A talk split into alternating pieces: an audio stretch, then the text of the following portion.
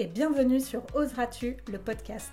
Nous sommes Manon et Sébastien. Après plusieurs années de salariat dans des domaines très différents, nous avons choisi de chambouler nos vies et de tout changer. Aujourd'hui, nous accompagnons les personnes audacieuses à exprimer cette partie d'elles-mêmes pour qu'elles osent, elles aussi, changer leur vie à leur façon. Seuls, à deux ou avec nos invités, nous allons te partager des parcours inspirants, des retours d'expérience et aussi plein d'astuces et d'idées pour t'aider à oser réaliser tes projets et vivre la vie qui t'épanouit.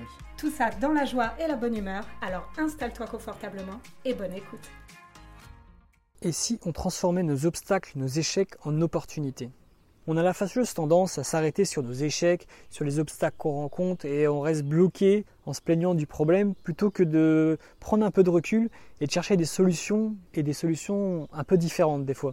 J'ai entendu dire que la différence entre quelqu'un qui réussit et quelqu'un qui abandonne, c'est sa capacité à transformer les obstacles et les échecs qui lui arrivent en opportunités et surtout la vitesse à laquelle il arrive à faire ça.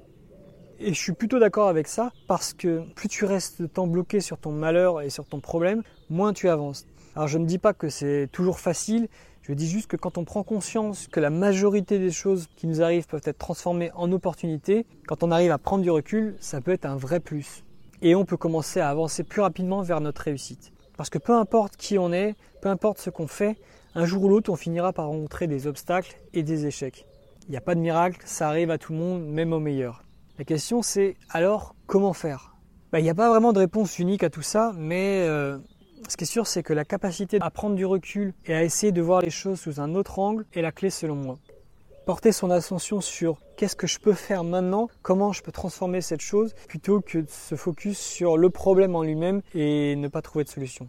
Alors c'est pas toujours facile à faire, et si c'est quelque chose que toi tu as du mal à faire, bah écoute, fais-toi accompagner. Parce que ce qui est sûr, c'est que tu as la réponse en toi, des fois, il faut juste qu'on te pose la bonne question pour que ça change tout. Si tu te trouves dans cette situation, avec Oseras-tu, on propose en ce moment une heure de notre temps pour t'aider à voir les choses sous un autre angle, en te posant des questions qui vont changer un petit peu de l'ordinaire, des questions que tu peux te poser avec un point de vue extérieur. Alors n'hésite pas, le lien sera en description. C'est tout pour l'épisode d'aujourd'hui et je te dis à bientôt. Ciao